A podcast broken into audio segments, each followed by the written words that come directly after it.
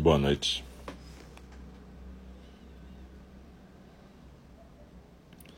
Nós estamos aqui no, no segundo programa dessa noite. Boa noite. De quarta-feira, 13 de abril de 2022, que é a fala do Dharma. Eu sou o Alcio, um dos professores de Einindi, o Templo Zen do Cuidado Amoroso Eterno, e a gente está estudando nessa fala do Dharma comigo o Sutra de Vimalakirti. A gente na fala do Dharma tem um rodízio de professores, né? E o nosso irmão Rafael, nosso irmão Roberto, nosso irmão Diego, cada um está lendo e comentando um texto. E o texto que eu escolhi foi o Sutra de Vimalakirti, e a gente já fez duas leituras comentadas aqui na fala do Dharma. E é isso que a gente vai fazer agora. Eu lembro a vocês que a fala do Dharma é uma, um tipo de zazen, então não é para você considerar uma aula que você fica conversando na cabeça com o professor. Deixa as palavras fluírem e dançarem com a sua respiração. Preste atenção na postura, na inspiração e na expiração. E deixe as palavras simplesmente fluírem. Esse, essa fala do Dharma fica gravada aqui no Showreel e fica no SoundCloud também. Então não se preocupa, você não vai. Você vai poder depois estudá-la como se fosse um texto, se você tiver afim de levar isso de um jeito mais acadêmico. Mas hoje é para a gente viver isso como zazen, que nem a gente viveu a prática das oito horas. A gente, eu sempre tento fazer a prática da meditação como se fosse a prática é, acoplada na, na fala do Dharma. Então, de alguma forma, a, as meditações compartilhadas por mim nas quartas-feiras sempre tem a ver com o texto que a gente está lendo e comentando. Então, muito obrigado a todas e todos que estão aqui. E a gente vai dar início agora, então.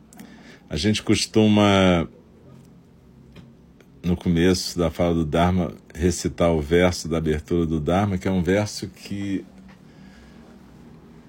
nos inspira a, na verdade, estarmos plenamente atentos àquilo que está acontecendo. É um verso em que a gente se coloca à disposição do Dharma.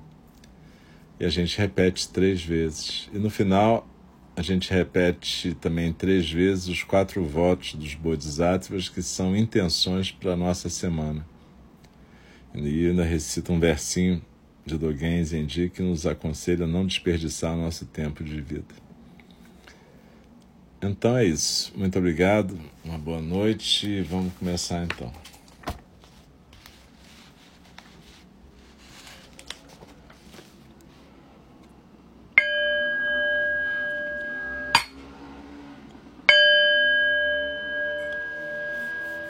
O Dharma, incomparavelmente profundo e precioso, é raramente encontrado, mesmo em milhões e milhões de eras. A nós é dado vê-lo, ouvi-lo, recebê-lo e guardá-lo. Oxalá possamos verdadeiramente compreender e praticar o significado das palavras do Tathagata. O Dharma, incomparavelmente profundo e precioso, é raramente encontrado, mesmo em milhões e milhões de eras. A nós é dado vê-lo, ouvi-lo, recebê-lo e guardá-lo. Oxalá possamos verdadeiramente compreender e praticar o significado das palavras do Tathagata.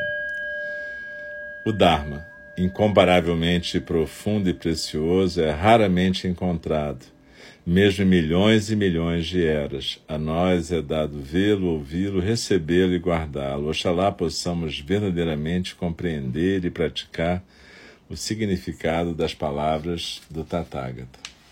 Então, continuando a leitura do Sutra de Vimalakirti. Ele, nessa parte inicial do comentário de Zonga Khyentse Rinpoche, ele está apresentando os personagens do Sutra. E ele já apresentou Vimalakirti Shariputra, discípulo do Buda, Vimalakirti, o leigo que dá um nome ao sutra, e agora ele vai apresentar um outro personagem, chamado Maudgalya Yana.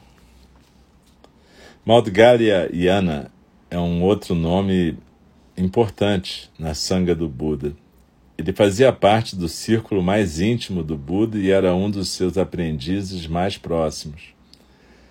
Tornar-se um aprendiz do iluminado era provavelmente alguma coisa como abandonar seus estudos numa escola de arte altamente respeitada para se tornar o aprendiz de um grande escultor ou grande artista. Certamente, muitos dos grandes arhats dedicaram suas vidas inteiras ao iluminado, a quem seguiam como sombras. Se você de repente se encontrasse com Maudgalya Yana, provavelmente você poderia até confundi-lo com o próprio Buda. É como se ele tivesse sido feito a partir do mesmo molde. Nos sutras, Maudgalya Yana e Shariputra aparecem juntos frequentemente, quase sempre, aliás. E os murais dos templos usualmente colocam Shariputra à direita do Buda e Maudgalyayana à esquerda. Entre suas muitas outras qualidades, Maudgalyayana era um grande e poderoso fazedor de milagres. Era bem natural, portanto, que o Buda se virasse para Maudgalyayana após Shariputra ter dito que não ia poder visitar Vimalakirti em nome do Buda. Será que então Maudgalya Yana aceitaria essa tarefa? Não, meu senhor, respondeu Maudgalya Yana, com o mesmo gesto de devoção e respeito que Shariputra tinha oferecido. Essa foi uma resposta que deixou todo mundo atônito e uma que deixou realmente perplexos e fascinados os outros discípulos. Quem era afinal esse homem, o Lichavi Vimalakirti? E por que dois arhats tão realizados, os mais poderosos de todos os discípulos do Buda, estavam fazendo o que podiam para evitar visitá-lo? Maudgalya Yana disse: Eu não estou à altura dele. Ele então descreveu o que tinha acontecido na última vez que ele tinha encontrado com Vimalakirti. Maudgalyana estava ensinando uma grande multidão de pessoas leigas, quando subitamente Vimalakirti apareceu diante dele, como se viesse de lugar algum. Maudgalyana, disse Vimalakirti, você não deve ensinar o Dharma dessa maneira. Imagine que isso acontecesse nos dias de hoje. Imagine um professor budista famoso, contemporâneo, sendo interrompido por um homem pequenino com cabelos escuros e longos, um relógio de diamantes incrustados e um charuto bem caro entre os seus dentes mais do que brancos. Imagine a cara do professor quando o homem dissesse: Você não deve ensinar o Dharma dessa maneira. Como reagiriam os alunos puxa-sacos desse professor? Provavelmente diriam: como é que ele ousa dizer para o nosso mestre perfeito que não é assim que se ensina? Quaisquer que tenham sido as reações, Vimalakirti ignorou-as a todas e continuou a desconstruir, num detalhe meticuloso, o que realmente significa ensinar o Dharma. Como não existe alma, não existe ser senciente, não existe si mesmo, não existe nascimento, não existe morte, não existe pessoa, não existe passado, não existe futuro, não existem palavras, sentenças, não existem cores, não existem formas, não há nada para ser abandonado e nada para adotar, o que, que então existe para ser ensinado? Aquilo que você chama de ensinamento não é nada mais que uma criação, assim como aquilo que você chama de ouvir. Onde existe esse tipo de fabricação mental, na verdade não se pode murmurar nenhuma sílaba do Dharma. Não existe nada que seja escutar o Dharma ou expor o Dharma, porque tudo isso é somente imaginação. Imaginação é tudo que isso é. É como um mágico que cria duas pessoas. Ele faz com que uma dessas duas pessoas seja o expositor e a outra seja aquele que escuta. Mas na verdade, isso é só uma criação mágica. Não existe nem a exposição e nem a audição e contemplação. As declarações de Vimalakirti são bastante chocantes. Desafortunadamente, entretanto, não somente pessoas de mente mesquinha como nós não conseguimos alcançar suas palavras, a gente acaba se irritando com tudo que ele diz. O que, que ele está falando aqui? Como é que um ensinamento tão sagrado pode ser uma mera imaginação? E o que, que há de errado com ensinar as pessoas a se refrear de matar, roubar e mentir? As pessoas precisam escutar esse ensinamento. Portanto, é, é claro que isso tem que ser ensinado. É o tipo de ensinamento que não somente nos ajuda a ajudar a nós mesmos, ajuda a que nós ajudemos os demais. Quanto ao karma e à reencarnação, como pode isso ser uma imaginação? Será que isso não forma um dos pilares do Buda Dharma, a essência do caminho espiritual? Eu tenho uma mensagem para aqueles que, assim chamados budistas, especialmente os da Inglaterra, que se orgulham em se anunciar como pioneiros da noção de que pode existir um budismo sem crenças e um budismo mais além da reencarnação. Vocês estão 2.500 anos meio atrasados. O crédito para essas ideias está com essa pessoa, esse comerciante rude, hedonista e filantrópico de Vaishali. Vimalakirti. Eu posso estar assumindo coisas demais aqui, mas não é o ponto, não é que Vimalakirti esteja dizendo alguma coisa que seja. Se você achar que pensamento e ilusão são reais, então isso mesmo será uma ilusão. E enquanto houver uma ilusão, haverá um caminho ou um método para nos despertar dessa ilusão. Mas, do mesmo jeito que a ilusão não é real, o caminho que nos liberta da ilusão também não é. Como poderia ser? Se você sonhou com uma cobra na noite passada e, portanto, isso foi uma ilusão, como poderia ser o bastão que você usou para afastar a cobra real? Se o bastão fosse real, a, cobra teria que ser real também. Portanto, Vimalakirti parece dizer que, da mesma forma que tudo é uma ilusão, o caminho que te liberta da ilusão também é uma ilusão. Nesse caso, o caminho é o ensinamento. Portanto, ensinar, escutar, compreender e achar que alcançou alguma coisa, tudo isso é ilusão. Você pode perguntar então, então por que, que a gente ensina? A gente ensina porque a gente tem compaixão por aqueles que acham que a ilusão é real. E ainda tem que compreender que ela não é. E a gente ensina porque todos temos hábitos muito fortes. A compaixão nos impele a aplicar qualquer método habilidoso disponível no nosso esforço para ajudar as pessoas o que significa que a gente precisa fingir que ensina alguma coisa. Ao ensinar, a gente oferece àquela pessoa que está sonhando com a cobra a escolha de muitos tipos de bastão para afastar a cobra. E fazendo isso, a gente serve ao Buda Dharma. A nossa única razão para ensinar só pode ser o objetivo supremo da compaixão incondicional. E se, pela compaixão, aplicamos o método habilidoso que a gente chama de ensinar, a luz do Buda, do Dharma e da Sangha vai sempre continuar a brilhar. Existem pessoas no Ocidente hoje em dia que gostam, amam de criar um tipo de caminho espiritual do tipo pega isso e larga aquilo. Eles não hesitam em descartar os ramos da árvore tradicional dos ensinamentos budistas que não conseguem entender. A reencarnação, por exemplo, que eles acham que é apenas um hábito indiano, da cultura indiana, uma ilusão.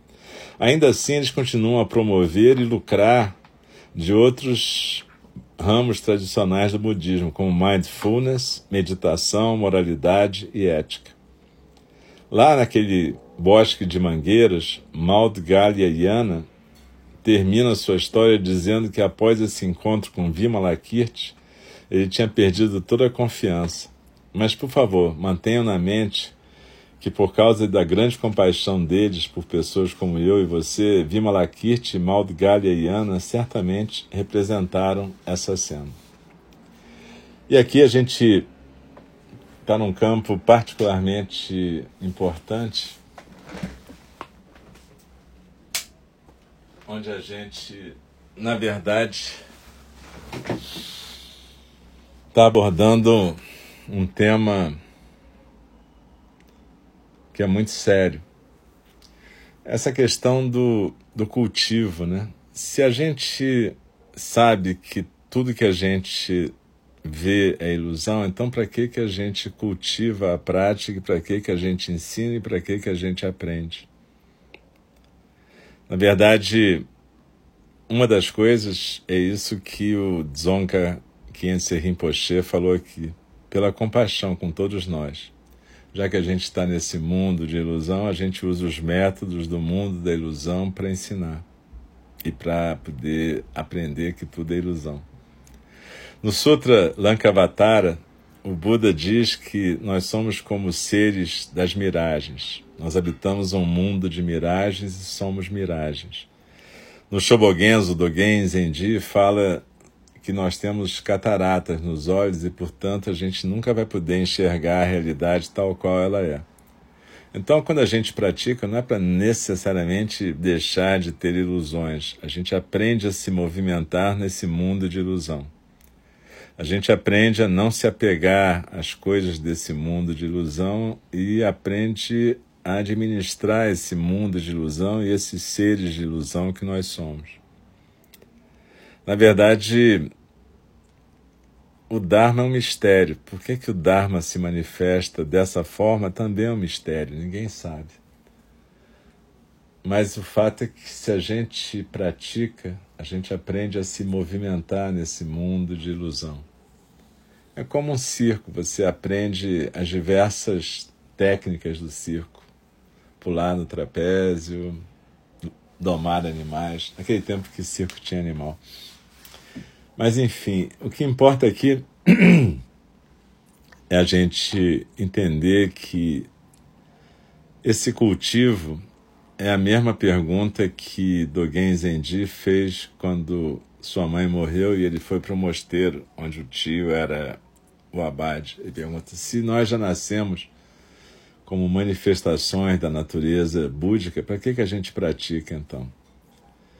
E essa pergunta ficou sendo o koan da vida dele até que ele percebeu, muito mais tarde, que praticar é exatamente a maneira de manifestar a natureza búdica. Você não pratica para alcançar nada, você pratica porque essa é a sua natureza.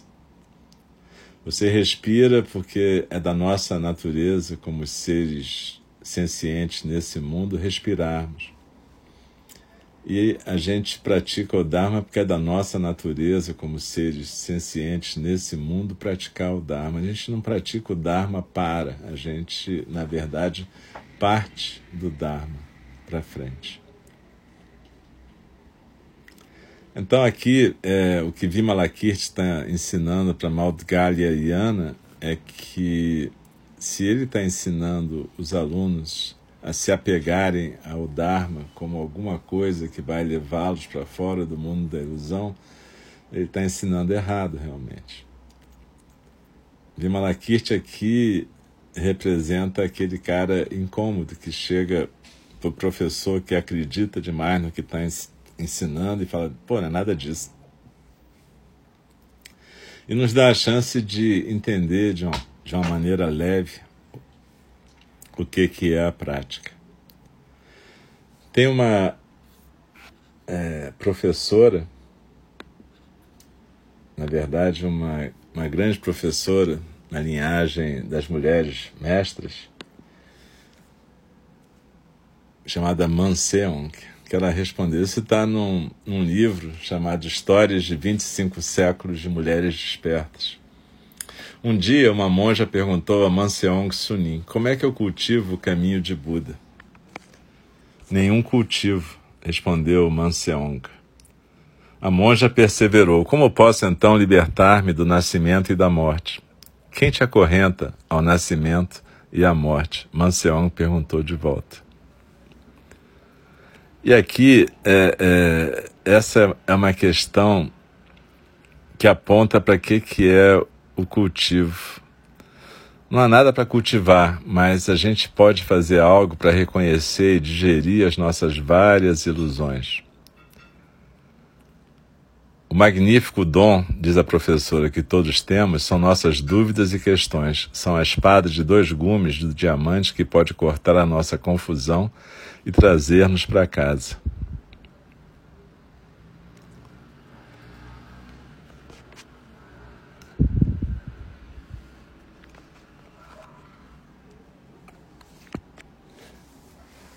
Então, ela fala aqui uma coisa bonita.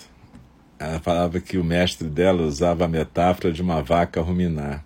Essa dieta muito fibrosa deve ser engolida, regurgitada, mastigada mais um pouco, engolida e depois passada por quatro estômagos. Não é fácil, portanto, sim, talvez cultivo não seja a palavra certa mas para a maioria de nós é preciso uma enorme quantidade de digestão do nosso karma antes de podermos começar a respirar mais facilmente e perceber o caminho. Isso está na carta desse mês da lua de Togekodi, que é o nosso templo irmão lá de Portugal. Graças a eles e elas, essa, esse texto caiu na minha mão hoje e eu pude perceber a sincronia dessa visão.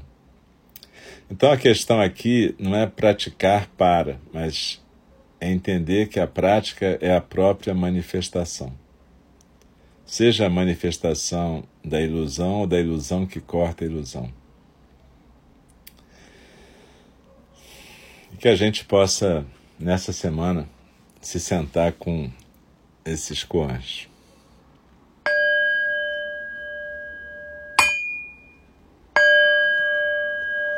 As criações são inumeráveis, faço o voto de libertá-las.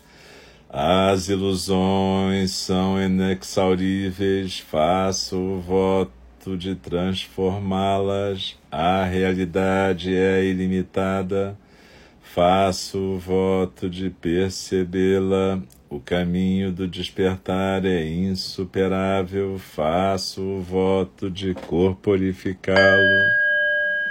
As criações são inumeráveis, faço o voto de libertá-las. As ilusões são inexauríveis, faço o voto de transformá-las. A realidade é ilimitada, faço o voto de percebê-la. O caminho do despertar é insuperável, faço o voto de corporificá-lo. As criações são inumeráveis, faço o voto de libertá-las. As ilusões são inexauríveis, faço o voto de transformá-las.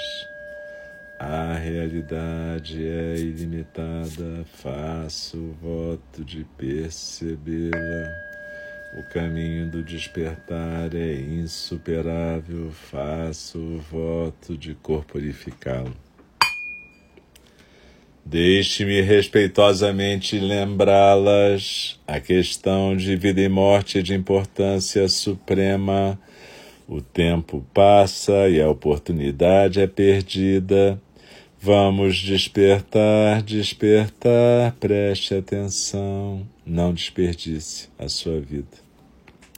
E com as mãos postas diante do rosto, eu agradeço a prática de cada uma e cada um de nós Agradeço a presença e recomendo que a gente possa, nessa semana, se você não teve tempo de praticar a meditação junto com a gente, que você possa praticar para que Você vai construindo essa intimidade com o seu centro, sabendo que o seu centro não é o seu centro, sabendo que todo centro é periferia.